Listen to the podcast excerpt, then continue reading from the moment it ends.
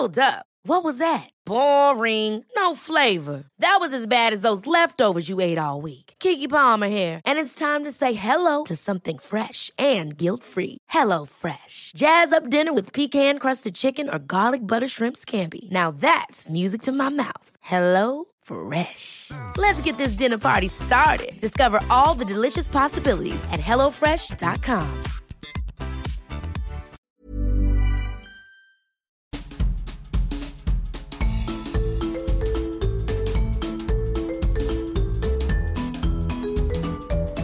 Vous écoutez le podcast de So Sweet Planet. Je suis Anne Greff et je vous propose des rencontres autour des thèmes des droits humains, de la culture et de l'environnement. Dans cet épisode de So Sweet Planet, je reçois la sociologue et chercheuse Yahan Chuang pour son livre Une minorité modèle point d'interrogation Chinois de France et racisme anti-asiatique, publié aux éditions La Découverte. Bonjour Yahan. Bonjour. Bienvenue sur So Sweet Planet. Alors, comme le rappelle euh, le texte de résumé qui figure sur la quatrième de couverture de votre livre, donc je cite Depuis l'assassinat du couturier chinois Shaolin Chang en 2016 à Aubervilliers, les médias et les pouvoirs publics ont pris conscience de l'existence d'un racisme anti-asiatique au sein de la société française. L'expression de ces préjugés culmine en 2020 lorsque la pandémie de Covid-19 frappe le monde. La révélation décomplexée des sentiments anti-chinois en France dévoile un mécanisme d'essentialisation encore peu étudié. Et dans ce livre, vous l'étudiez en profondeur puisque vous dressez un portrait des trajectoires migratoires et politiques des populations chinoises en France et aussi des mobilisations antiracistes qui ont émergé dans la jeune génération. Et votre travail d'enquête sur le sujet a débuté bien avant l'assassinat de Shaolin Chang puisque vous le commencez en 2009, donc il a duré une bonne dizaine d'années. Qu'est-ce qui vous fait vous intéresser à ce sujet alors en 2009 euh, oui, effectivement, euh, quand j'ai commencé ma thèse en 2009, euh, surtout, on connaissait rien sur les populations chinoises en France. Moi, je suis pas née en France, je viens de Taïwan et je me suis arrivée pour, faire une thèse. Et donc, l'idée, c'est aussi de profiter de ma compétence linguistique pour pouvoir créer des contacts avec cette population, réaliser des entretiens en langue chinoise comprendre leur vécu. Et je pense que le fait que moi-même, j'ai passé euh, mes adolescences euh, et début de mon de, l'âge quand j'avais une vingtaine d'années à Taïwan, ça aide quand même le fait que moi-même ai aussi immigré. Euh, et ce qui est intéressant, c'est au fil des années, du coup, on voit euh, en fait, cette population, euh, leur image, leur représentation change en fait. C'est-à-dire qu'au début, quand je les ai rencontrés euh, en France, quand on pense aux Chinois, ça reste une population très souvent perçue comme discrète, même stigmatisée comme mafia ou euh, clandestine, sans papier, etc. C'était vraiment euh, ça, c'était la représentation qui était très répandue au moment quand je suis arrivée en France. Et euh, petit à petit, on voit de plus en plus des mobilisations, des actions collectives. Et les jeunes deuxième génération, ils ont grandi aussi, ils ont pris la parole beaucoup. Euh, une, prise de conscience sur la stigmatisation, sur le racisme commence à s'élever et jusqu'à euh, se faire reconnaître par la société, par les médias. Donc en fait, euh, mes propres, mon enquête, en fait, euh, ça suivre tout ce développement, un développement communautaire, euh, une sorte de conscience qui, a, qui s'est évoluée au fil des années. Et disons que je n'étais pas vraiment cherché à, définir un, sujet d'étude au départ de mon arrivée en France, mais euh, c'est un sujet qui est émergé, qui s'est développé au fil des années avec l'évolution de conscience collective de cette population. Donc, en fait, comme je vous le disais euh, mm. juste avant de commencer cette interview, il y a quelques mois, j'ai fait une interview de la chanteuse Thérèse que j'ai connue en fait en voyant passer son clip, euh, un clip sur la chanson chinoise, qui est justement sur un peu la déconstruction des clichés. Et en préparant cette interview, là, j'ai pris conscience en fait qu'il y avait tout un pan de ce racisme en France qui était complètement hors des radars pour moi. Et je me suis dit que si moi, qui m'intéressais quand même déjà euh, pas mal aux questions de racisme, j'étais passée à ce point à côté, il y avait vraiment quelque chose à, creuser. Alors, j'ai donc euh, vu passer juste à ce moment-là, en fait, ou peu de temps avant euh, votre livre sortait. Donc, j'ai contacté votre éditeur pour recevoir le livre que j'ai lu vraiment entièrement, comme, comme d'habitude, mais il y, a plus de 200 pages hein, quand même, c'est déjà un bel, un bel ouvrage, très très riche. Et en fait, j'ai appris énormément de choses. En fait, j'étais contente d'être tombée sur ce livre-là en, premier parce que c'est accessible. Euh, je le dis pour nos auditrices et auditeurs, c'est accessible à des personnes qui ne sont pas forcément dans les recherches. Euh, ça, ne se lit pas comme un essai parce que c'est assez vivant en fait. Donc, c'est très bien raconté. Vous nous proposez de nombreux témoignages et ce sont des témoignages rares, parce que je me suis rendu compte, comme souvent quand on commence à s'intéresser au racisme, à quel point j'avais moi-même aussi, euh, comme ça, un peu caché sous le tapis, euh, tout un tas d'idées, de préconçues, euh, plus ou moins claires dans mon esprit, mais qui étaient un peu là quand même. Et du coup, en ayant envie de mieux connaître qui sont ces gens dont je n'ai toujours vu qu'une façade. Hein, et donc, donc ces, ces, témoignages, ils sont assez rares parce qu'en fait, comme vous le dites, il faut quand même pouvoir parler la langue et gagner une confiance euh, pour réussir. Moi, je n'avais jamais entendu toutes ces vies, toutes ces histoires et toutes ces histoires d'êtres humains, en fait, qui sont derrière tout ça, comme toujours. Et donc, ces témoignages, ils nous permettent à la fois de mieux connaître cette communauté et aussi de réaliser que si les ressorts du racisme ont euh, toujours des choses en commun, quelle que soit la communauté prise pour cible, il y a évidemment des causes et des manifestations qui diffèrent, et qui diffèrent beaucoup quand même. Et donc vous précisez dans l'introduction du livre, donc je vous cite, ce livre entend apporter des éléments de compréhension et un appareil critique sur le racisme anti-asiatique en brossant un tableau d'ensemble des nouveaux immigrés chinois, c'est-à-dire les immigrés en provenance de la Chine continentale arrivés en France après les réformes économiques chinoises de la fin des années 70. Un petit peu plus loin, vous dites, qu'elles soient chinoises ou pas, toutes les personnes perçues comme asiatiques sont impactées par les effets de ces représentations. Pour déconstruire ces préjugés, ce livre se propose de donner la parole aux victimes de ce racisme, les immigrés chinois, leurs enfants et plus globalement toute personne asiatique, et de rendre compte de leur trajectoire et de leur lutte.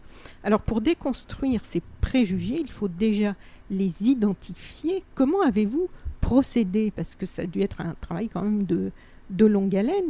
Oui, effectivement, euh, les Asiatiques, pendant très longtemps, on, a du mal à imaginer que les Asiatiques pourraient être victimes de racisme aussi.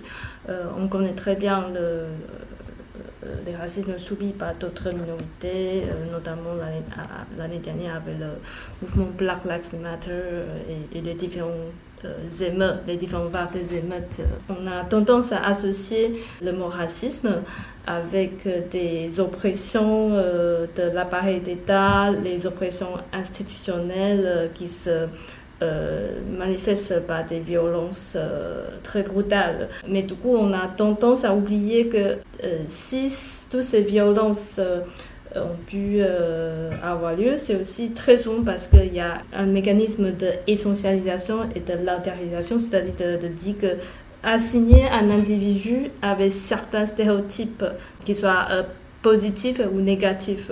Et là, en fait, euh, en ce qui concerne les populations asiatiques, c'est justement que, puisque pendant très très longtemps et dans beaucoup de différents pays euh, du monde, on a tendance à associer les, populations chinoises ou asiatiques comme une population euh, travailleuse, euh, donc entre guillemets une minorité plutôt modèle dans le sens qu'ils s'intègrent bien dans le marché de l'emploi ou bien ils ont des bonnes performances à l'école. Donc, à cause de, cette représentation très positive par rapport à d'autres minorités, du coup, euh, on a souvent du mal à les associer avec des victimes de racisme. Et là, donc, euh, euh, pour moi, en fait, ce, livre, en fait, le racisme en soi n'était pas mon objet d'étude au départ. Au, départ, ce qui m'intéresse, c'est leur trajectoire migratoire et trajectoire politique. Donc, dans trajectoire politique, il y a, donc des mobilisations euh, et les mobilisations anti-racistes, ce n'était pas la seule euh, action collective qui, étaient faites par les migrants chinois. Quand on parle d'action collective, en fait, dans le livre, le chapitre 3, je parlais aussi d'autres fonds des actions collectives comme des mobilisations de son papier qui est donc plutôt pour le droit de séjour et le droit de travail en France. Mais euh, du coup, c'est au fil des années, puisque aujourd'hui le racisme anti devient un, problème public, donc je me disais que euh, c'est intéressant aussi de euh, tracer les différents types de clichés et stéréotypes qu'on peut avoir sur les populations asiatiques. Et, en effet, il y, en, a beaucoup de différents. finalement, ce sont des stéréotypes qui sont très dispersés. Euh, qui mélange des positifs et, négatifs. Euh, certains stéréotypes sont plus euh, récents, d'autres sont extrêmement anciens, comme celui de, du péril jeune. Mais, le, péril jaune. Le péril jaune, mais au moment de qui, Covid... qui ressort toujours quand même, oui. Oui, voilà, et en fait c'est une sorte de représentation inconsciente qui est très profonde dans euh, l'inconscient historique et collectif. Mais au moment de Covid-19, ça a été ressorti immédiatement, euh, puisqu'on puisqu'on voyait, il y a quand on voit le, le, le, en Chine, et du coup, le, panique nous pousse à tout de suite mobiliser ces très anciens euh, stéréotypes, représentations négatives. Donc, en fait, ce que je fais dans ce livre, c'est que pour résister, voilà, pour déconstruire le racisme et de résister euh, contre cette tentative de nous assigner dans une identité racialisante. Donc, moi, j'aimerais bien montrer du coup la diversité au sein de cette population. Disons que c'est donc une tentative de, de démystification, en, en présentant concrètement qui sont les différentes générations, d'où ils viennent et comment leurs conditions de vie leur niveau d'éducation ou leur secteur euh, professionnel pourrait euh, les amener euh, à la prise de conscience différente et rencontrer des stéréotypes ou discriminations différentes, jusqu'à des, des, façons de résistance différentes aussi. En fait, c'est à travers ça pour déconstruire euh, l'image d'une population asiatique euh, homogène euh, qui est toujours associée à la représentation de la Chine, qu'il soit positif ou négatif. Oui, et c'est ça qui est passionnant, c'est que vous nous emmenez dîner, on vous suit arrivant dans un petit appart, vous décrivez le, contexte familial, la famille, ensuite vous retracez l'historique des personnes que vous nous présentez, et puis ensuite, même si vous ne mettez pas les vrais noms évidemment, mais ça on s'en fiche puisque ce sont des, vraies trajectoires. Et puis, euh, et vous êtes même allé jusqu'en Chine voir les familles de personnes euh, que vous, que vous avez rencontrées, que vous avez suivies, dont vous avez recueilli les témoignages pour aller vraiment à la, à la source de où ils sont partis. Oui, oui, oui, parce que, euh, bah, disons que, puisque ce livre, en fait, il est, il est comme la conséquence, le résultat de plusieurs recherches que je menais depuis 2009. Euh, Donc, au départ, je voulais faire une, une, thèse de sociologie très classique avec un quartier, euh, une population dans une ville. Mais en fait, rapidement, je me suis rendu compte que la population chinoise aujourd'hui, ils sont tellement dispersés en fait, pour, les comprendre, on ne peut pas se contenter de rester euh, ancré dans euh, un seul quartier. Donc, euh, pendant ma thèse, j'étais déjà, je me suis toujours baladée entre 11e, Belleville, Aubervilliers, euh, euh, parfois dans le 13e. Et je me suis rendu compte qu'il y a beaucoup d'immigrés chinois qui habitent en région parisienne, mais en fait, ils travaillent ailleurs en province. Ils rentrent peut-être une fois par, semaine à, Paris pour partager le temps avec leur famille, mais en fait, ils travaillent dans le restaurant euh, en Normandie, en, à Pau. Oui, en fait, moi, j'avais la chance, que j'avais plusieurs entrées de terrain, en fait. Donc, euh, pour commencer, au début de ma thèse, euh, euh, en, fait, au début, je suis allée juste dans le 13e arrondissement de Paris, de Chinatown typique. Mais rapidement, en fait, j'ai la chance de tomber sur un groupe de sans-papiers, travailleurs sans-papiers qui se sont mis en grève. Par là, du coup, j'ai accédé à, à peu près 100 personnes euh, chinoises qui se sont tous mises en grève et j'ai commencé à faire des entretiens biographiques avec eux. Eux, ils me considèrent comme une petite journaliste euh, il ne comprend pas pourquoi euh, j'étais là. Mais euh, le fait que je parle chinois, c'était comme très pratique, surtout pendant la, piquet de greffe. on parle de leur vie et petit à petit, ils m'invitent à, aller manger, dîner chez eux aussi. Et grâce à eux, j'ai aussi rencontré d'autres personnes qui ne sont pas dans la greffe, dans le mouvement de grève, mais qui ont aussi des choses à me raconter. Et finalement, jusqu'à de m'inviter d'aller rencontrer leurs parents en Chine aussi. Quand je leur dis que je m'ai bien euh, fait euh, comprendre mieux aussi ce qui s'est passé de là-bas et, l'influence de vagues d'émigration pour leur village d'origine. Donc ça, c'est la première partie de l'enquête. Ensuite, dans la deuxième partie, dans l'année 2010, quand il y a les manifestations de Belleville qui a eu lieu, du coup, je suis aussi allée à Belleville pour euh, parler avec les commerçants. Il faut dire qu'avant ça, j'avais fait plusieurs tentatives de les rapprocher, mais en fait, ça, ça s'est jamais euh, euh, réussi. Parce que, étant taïwanaise, pour vouloir parler avec les commerçants chinois, c'était compliqué, en fait. Mais la manifestation de, de a vraiment changé la donne. C'est-à-dire que ils se sont rendus compte que il fallait vraiment communiquer avec les gens euh, l'extérieur, voilà, euh, pour, raconter des agressions, euh, pour demander de l'aide. Et c'était à ce moment que j'ai pu récupérer une position un peu plus privilégiée de, d'une part, communiquer avec eux, mais aussi de les aider un peu à parler avec les autres.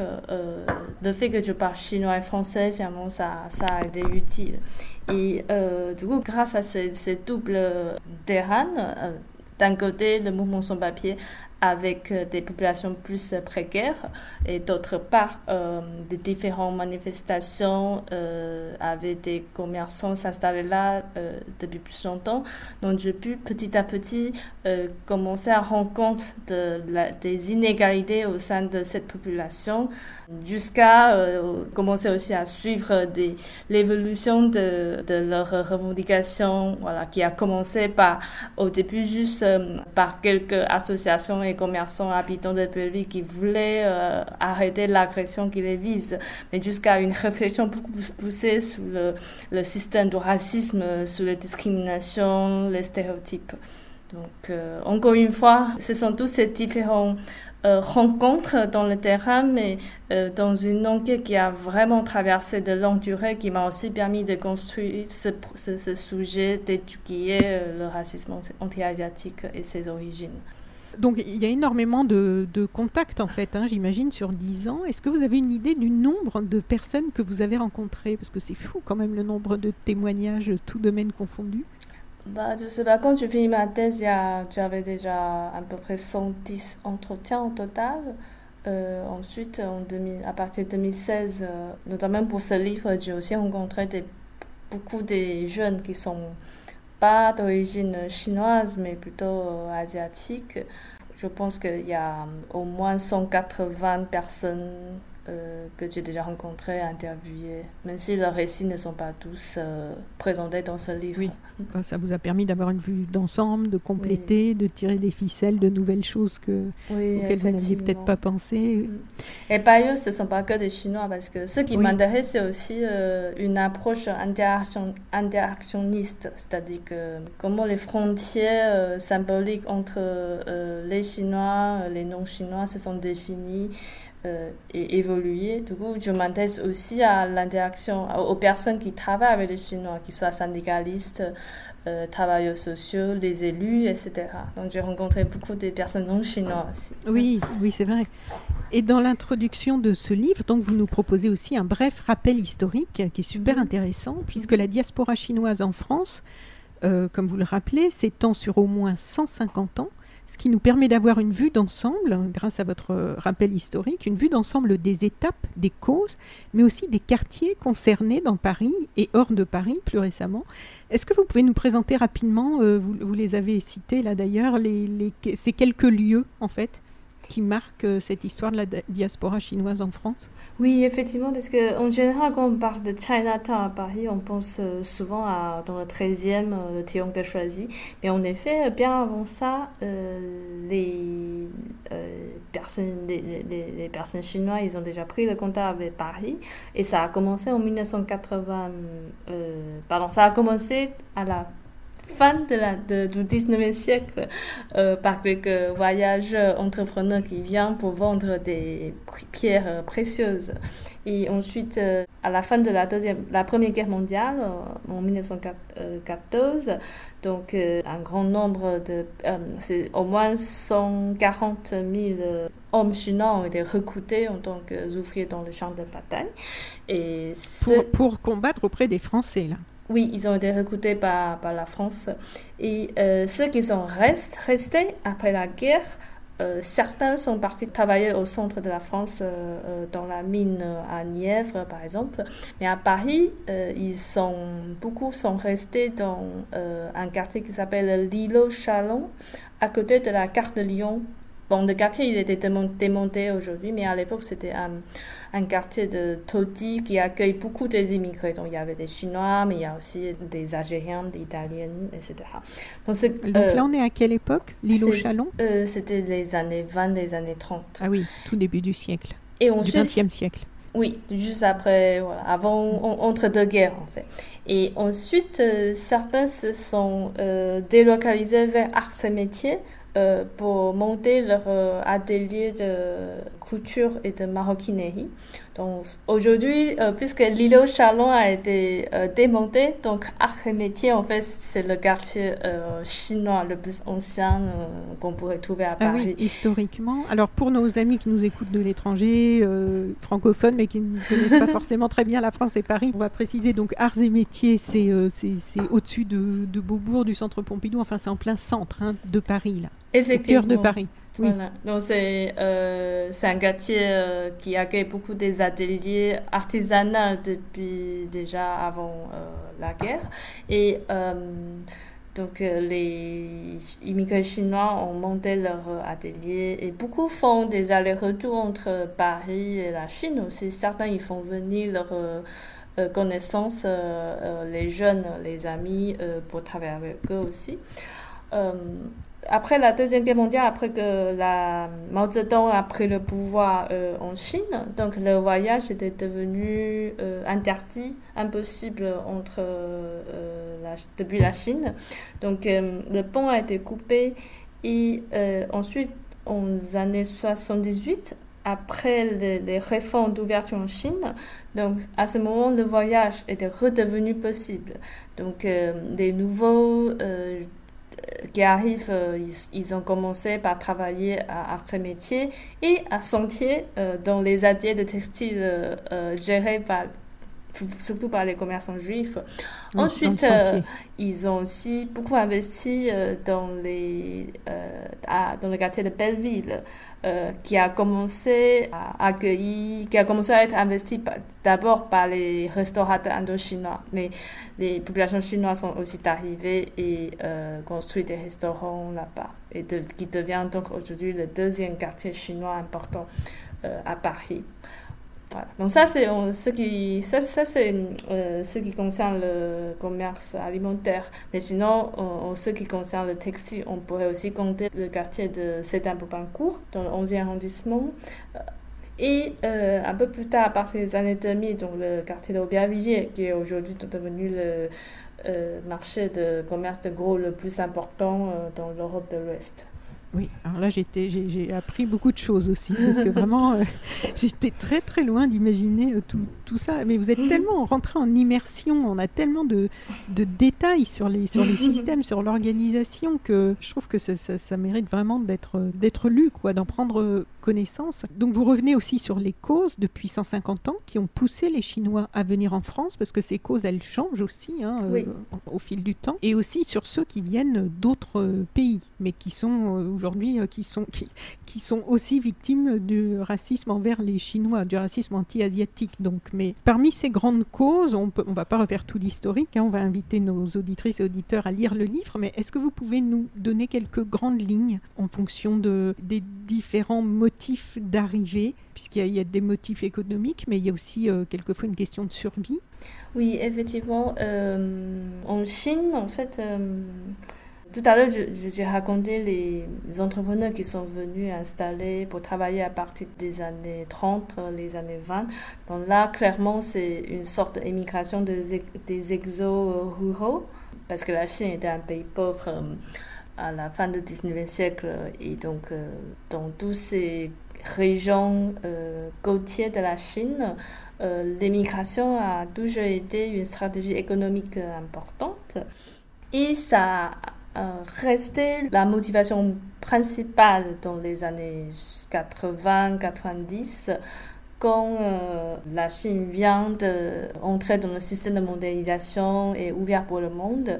Donc, euh, on connaît le, capital qui vient s'installer en Chine, s'investir en Chine pour profiter des main-d'œuvre pas chères. Mais il y a aussi beaucoup de personnes qui résident dans ces régions côtières, qui connaissaient déjà une tradition d'immigration. Donc, ils sont partis euh, l'un après l'autre pour rejoindre des destinations qui connaissaient déjà euh, l'installation de Chinois. Donc la France, en, ce qui concerne la France et l'Italie, donc le lien avec la région de Zhejiang euh, ont déjà été construits avant la Deuxième Guerre mondiale. Euh, dans d'autres régions, on connaissait aussi des liens avec Japon ou Angleterre.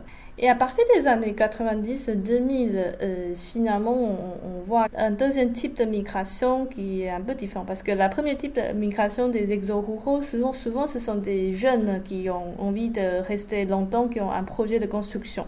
Donc moi, dans, dans ma tête, je les appelle les aventuriers. Mais à partir des années 90, euh, des années 2000, on voit un deuxième type de migration que je les appelle comme naufragés.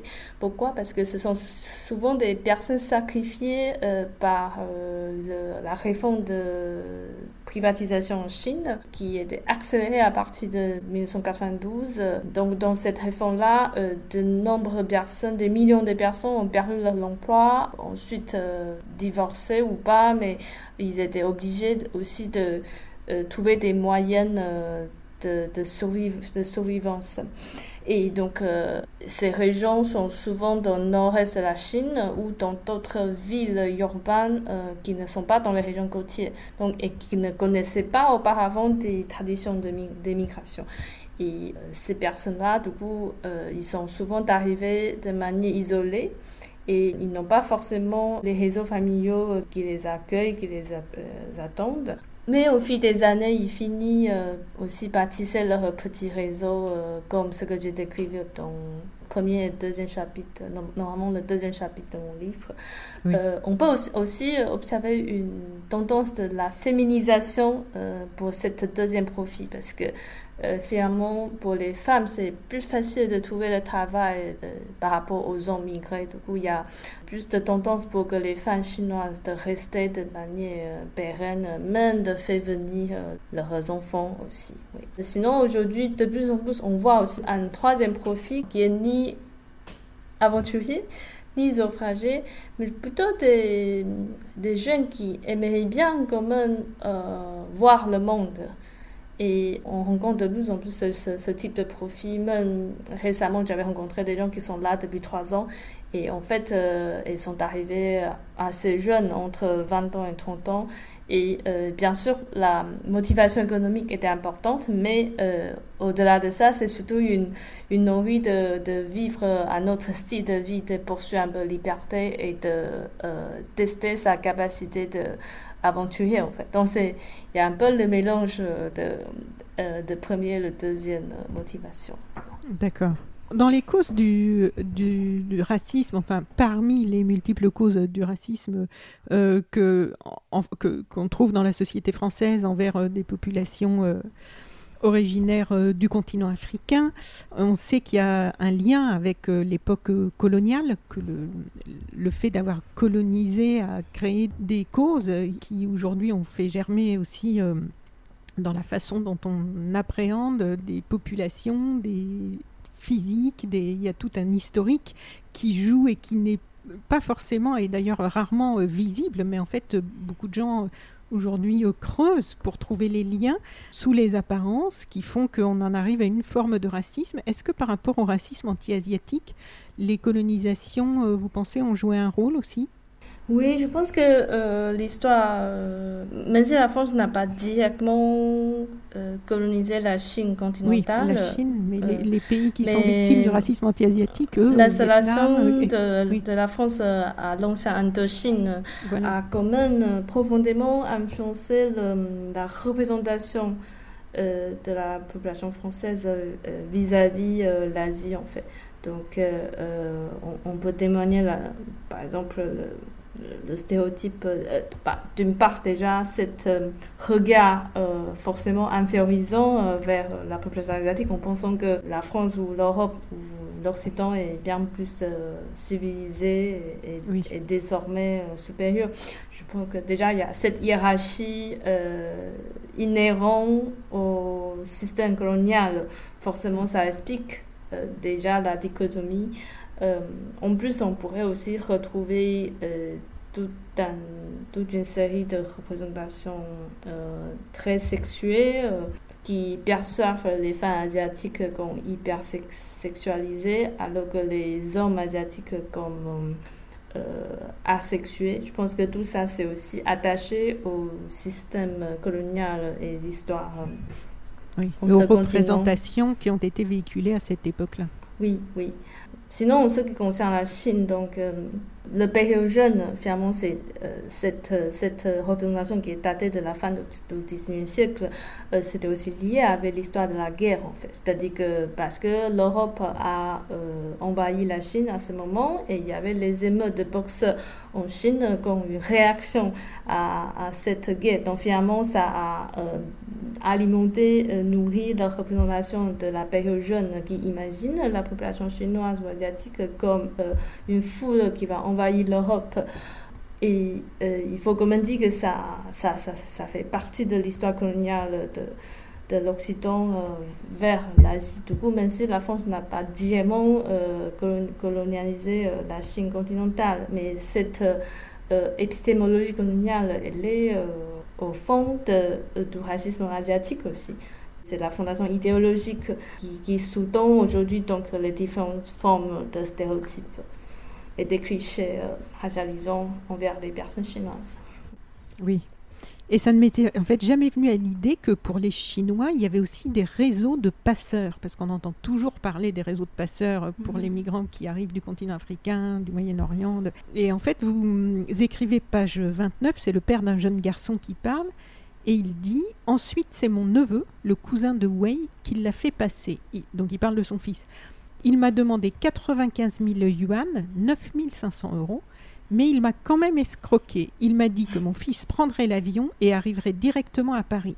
En réalité, il a fait une escale en Turquie et ensuite il est descendu en République tchèque. Pendant un mois, je n'ai eu aucune nouvelle de mon fils parce qu'il était sur la route. Je le reproche à mon neveu tous les jours. Et vous écrivez, ce qui est frappant ici, c'est la façon dont l'émigration parvient à épouser le récit de la compétition capitaliste dans l'imaginaire de ses parents, paysans, qui ont vécu une croissance économique rapide grâce à la banalisation de l'émigration. Est-ce que vous pouvez nous expliquer un petit peu ça? Oui, effectivement, en fait, ça, c'est euh, là le, cas que vous venez de citer, en fait, c'est euh, un des premiers, euh, un des premiers interviews que j'ai rencontré dans, dans mon enquête de terrain. Et euh, en fait, au, départ, il ne voulait pas partir. Lui, il vient d'une région justement euh, qui est euh, fortement marquée par la tradition historique de l'immigration. C'est une région, c'est pas la région de Zhejiang, c'est la région de Fujian qui est en face de Taïwan. Donc, toute la diaspora chinoise aujourd'hui qui se trouve en Asie du Sud-Est, à, à Singapour, en Malaisie, ils viennent tous de cette région. Donc là, le, jeune que vous venez de citer, en fait, euh, quand il a fini le lycée, il a eu un, très, un travail très stable dans, dans une usine locale. Il était content de sa vie, il n'a pas vraiment envie de quitter de sa région d'origine. Et il gagnait correctement sa vie pour lui. Enfin, oui, pour, pour, pour lui, quoi. C'est pas une question de survie pour lui d'aller travailler à, Voilà, oui, c'est un jeune ouvrier euh, normal. Euh, sauf que, du coup, euh, pour ses parents, en fait, la crainte, c'est que si le fils reste là, ils, ils, ne sont pas sûrs qu'il pourrait avoir une, une belle retraite. Parce que c'est une région, pays agricole, où l'État-providence n'est pas vraiment euh, mis en place. Donc, euh, la majorité de familles, ils ont besoin que les jeunes aillent à l'étranger pour travailler, ce qui permettra de construire une maison et aussi de financer euh, la retraite euh, de tous ces vieux parents euh, anciennement paysans. Donc c'est pour ça qu'en fait le père de ces jeunes, il a décidé d'envoyer son fils en France. Même si le fils n'a pas envie. Oui, oui, oui. Et, et, finalement, ça, le voyage, ça s'est passé très mal pour, pour des raisons qu'on vient d'entendre. Et bah, c'est aussi pour ça qu'en fait, euh, le jeune à, Paris, quand, on s'est vu à Paris, il n'a il a jamais envie de me raconter son voyage. C'était vraiment euh, à ce moment, à Fujian, quand son père m'a raconté euh, son voyage, j'ai enfin compris pourquoi chaque fois euh, son fils était très, restait très vague sur son, son voyage en fait. Mm. Alors vous, vous vous êtes surtout concentré sur l'étude de personnes originaires de Wenzhou, on prononce comme ça? Wenzhou, oui. Euh, donc pourquoi?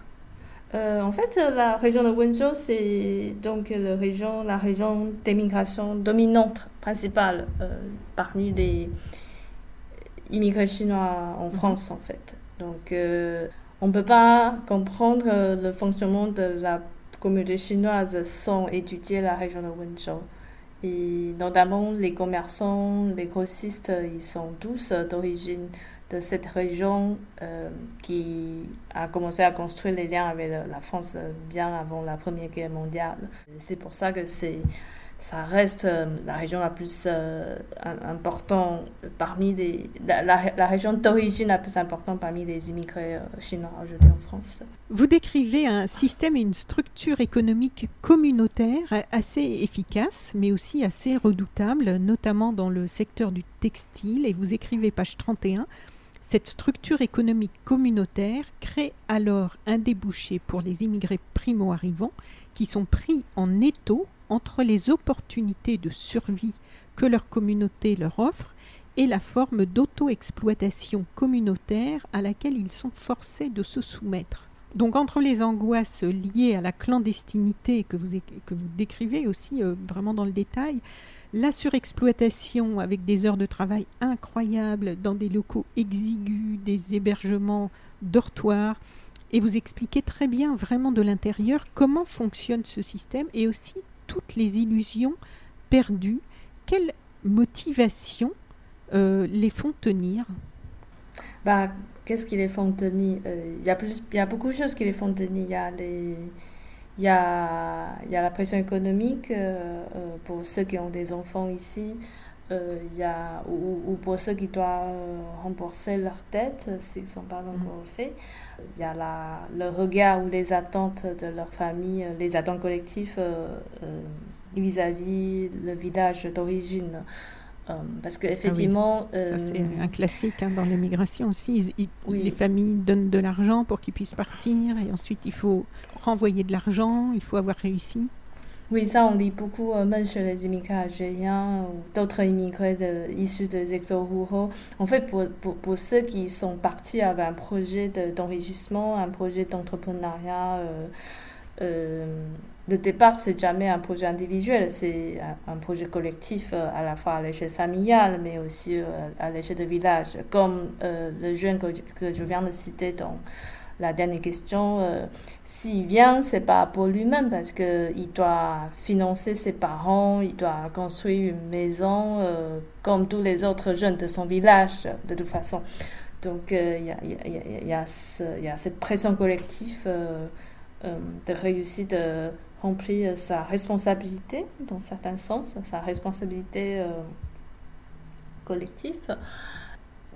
Et je pense que tu peux aussi euh, me rendre compte que au, fil des années, en fait, plus on sacrifie, plus on espère aussi que ce sacrifice va finir par, euh, porter ses fruits. Oui, voilà, par, porter ses fruits. Et donc, euh, au bout moment, en fait, le retour ne devient plus possible parce que notre vie, elle est ici, surtout pour ceux qui sont déjà conçu une famille ou qui ont des enfants, malgré la condition difficile, mais euh, le retour n'est plus devenu possible parce que quand ils rentrent, la Chine a tellement changé, en fait, ils ne peuvent plus envisager euh, comment recommencer leur vie ou trouver un emploi euh, dans une Chine, dans le système économique mondialisé de la Chine. donc, il, il, il, faut rester, voilà. Mm.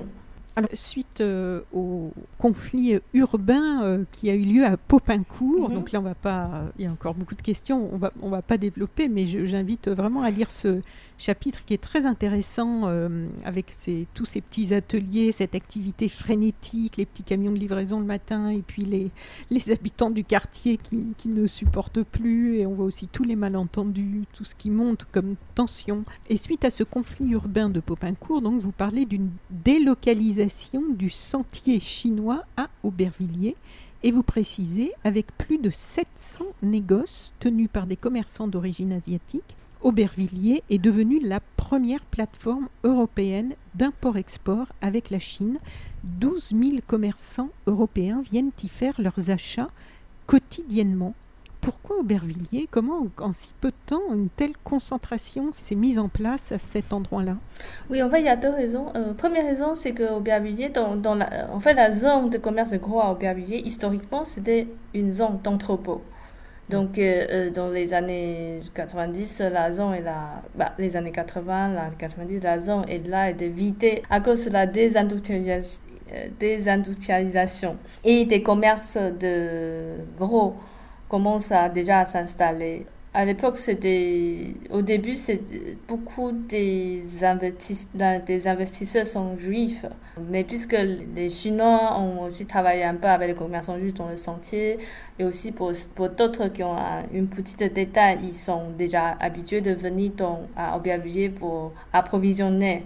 Donc, ils connaissent déjà euh, Aubervilliers. Donc, dans, du coup, dans un contexte de restructuration urbaine, il y avait des entrepôts qui, étaient vides et qui cherchent une, autre, euh, une, deuxième vie, qui cherchent une transformation euh, de son usage.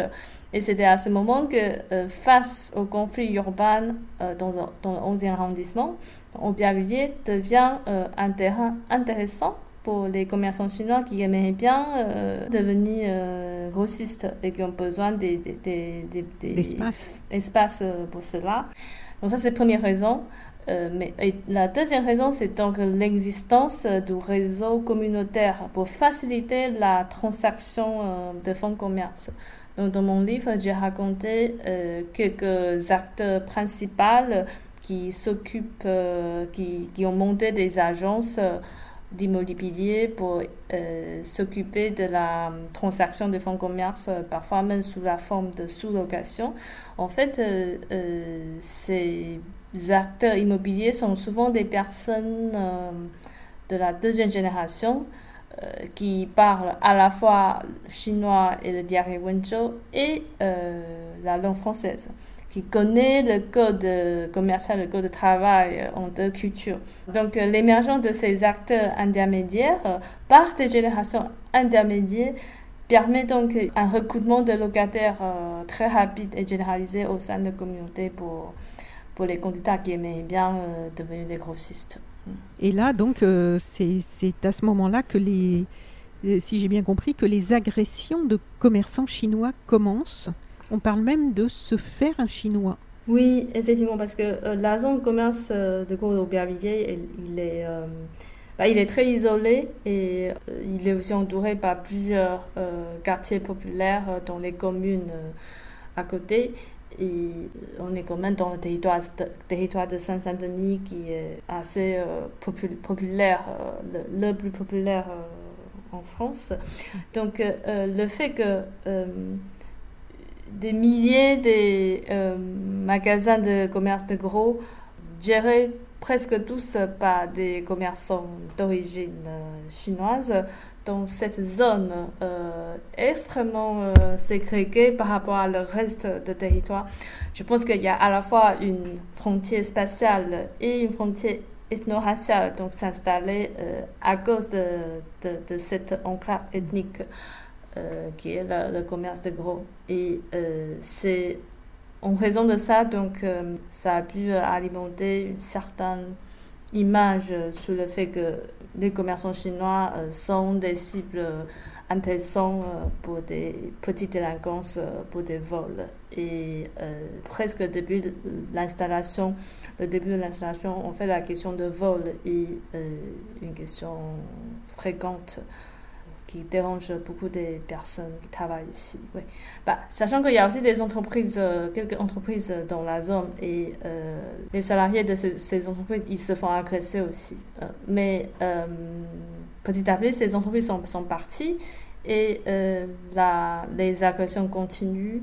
Et il y a donc eu un très fort sentiment qui combine la peur d'agression et le fait que de se demander est-ce que ces agressions n'est pas aussi une, une, conséquence du racisme sur euh, les Chinois, en fait.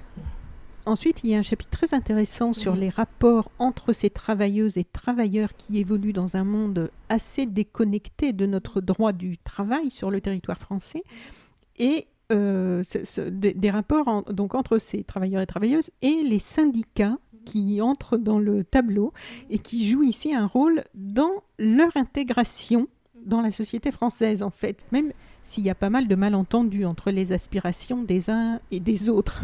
Les aspirations des syndicats et les aspirations des, travailleuses et des travailleurs ne convergent pas forcément, mais enfin quand même, tant bien que mal, ils, font route ensemble et, finalement c'est intéressant parce que vous décrivez euh, plein d'étapes euh, sur comment ils se rencontrent et puis... Euh, comment ça évolue cette, euh, cette relation et avec les attentes en fait des deux côtés? Comment les syndicats se retrouvent-ils à jouer ce rôle en fait d'aide à l'intégration? Euh, c'est vrai que c'était une rencontre très inattendue, euh, notamment pour la, pour, la CGT, je pense. Donc, quand on parle de l'intégration au départ, euh, bien sûr, l'intégration pour les travailleurs chinois, ça voulait surtout dire la possibilité de régulariser, d'obtenir un papier. mais, et par ailleurs, c'était un objectif, comme le fait de participer à l'action collective et travailler avec une association française. Euh, en fait, pour les, travailleurs chinois, ils, connaissaient ça parce que dans les années 80-90, les immigrés chinois, ils participent déjà au mouvement de son papier. Mais là, dans le, euh, cas de la CGT, ce qui est inattendu, c'est que euh, CGT, il devait travailler avec une population immigrée euh, qui sont habitués de travailler dans la petite entreprise familiale. Et euh, quand on travaille dans des petites entreprises familiales, un restaurant de 4 ou 5 personnes, en fait, le rapport entre l'employeur et l'employé est beaucoup moins euh, rigide que ce que, ce se confrontait dans la grande structure, dans l'usine ou dans l'entreprise très hiérarchique.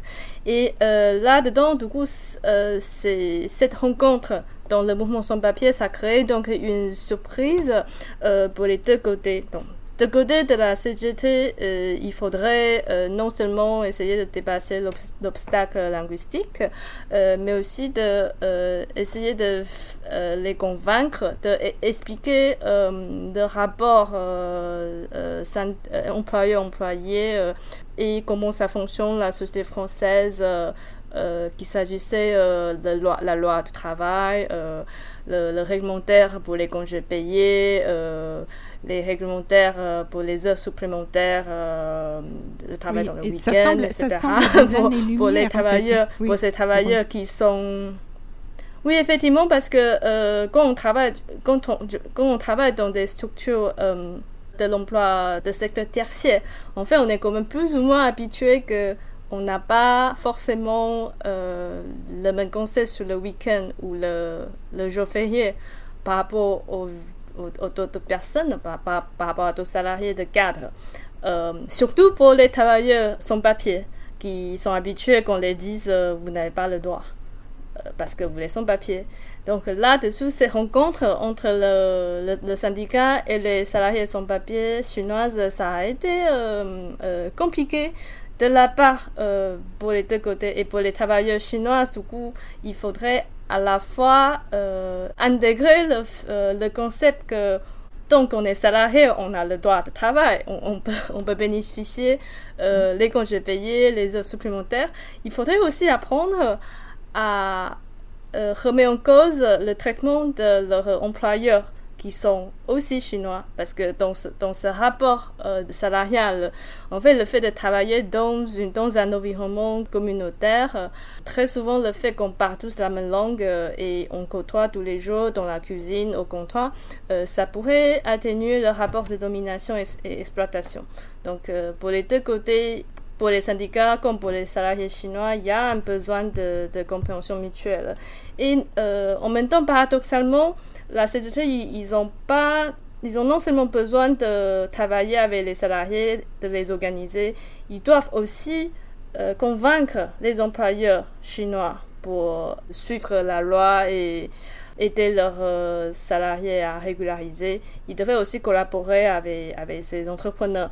Donc, pour la CGT, c'est aussi un autre défi, c'est-à-dire euh, quand explique à un salarié qu'on peut suivre les articles gouvernementaux pour remplir euh, votre dossier de régularisation.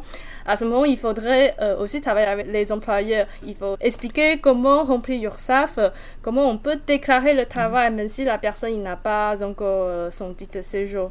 Donc tout ça, ça, a eu lieu dans une étape qui était complètement expérimentale. Euh, pour, ce, pour ce mouvement de régularisation aussi parce qu'ils étaient sur un terrain innovant euh, entre le droit de travail et le droit, des étrangers. Et on a donc assisté à un rapport triangle entre les salariés chinoises, leurs employeurs et euh, la CGT qui essaie de les amener à travailler ensemble tout en suivant le cadrage de droit de travail français afin de demander leur régularisation. Donc, euh, j'ai suivi ce, challenge depuis 2009 euh, jusqu'à 2012-2014 et au départ, ça a été très très compliqué. Il y a non seulement les obstacles euh, linguistiques, mais aussi les obstacles entre, guillemets culturels qui sont surtout des, des l'éthique qui ont été forgés dans cet environnement de petites entreprises familiales.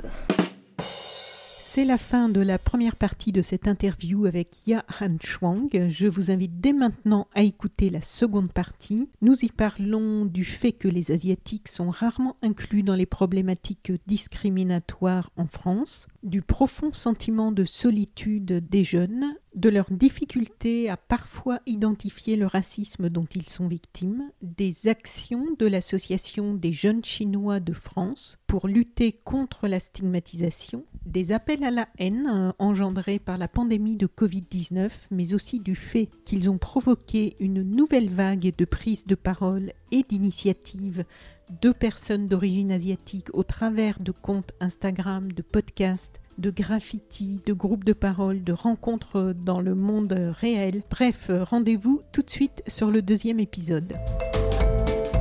Chères auditrices, chers auditeurs, si vous avez apprécié ce podcast de So Sweet Planet, N'oubliez pas de lui mettre un avis favorable sur votre application de podcast, par exemple 5 étoiles sur Apple Podcast, et de rédiger un avis sympathique. Cela me fera plaisir. Pour plus d'informations sur les droits humains, l'environnement et la culture, vous pouvez suivre la page So Sweet Planet sur Facebook. Enfin, n'oubliez pas de vous abonner gratuitement, soit à la newsletter sur le site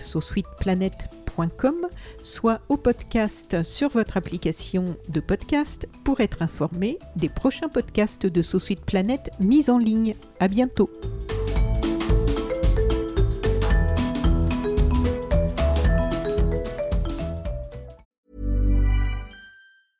Okay, I have two new obsessions that I need to share with you.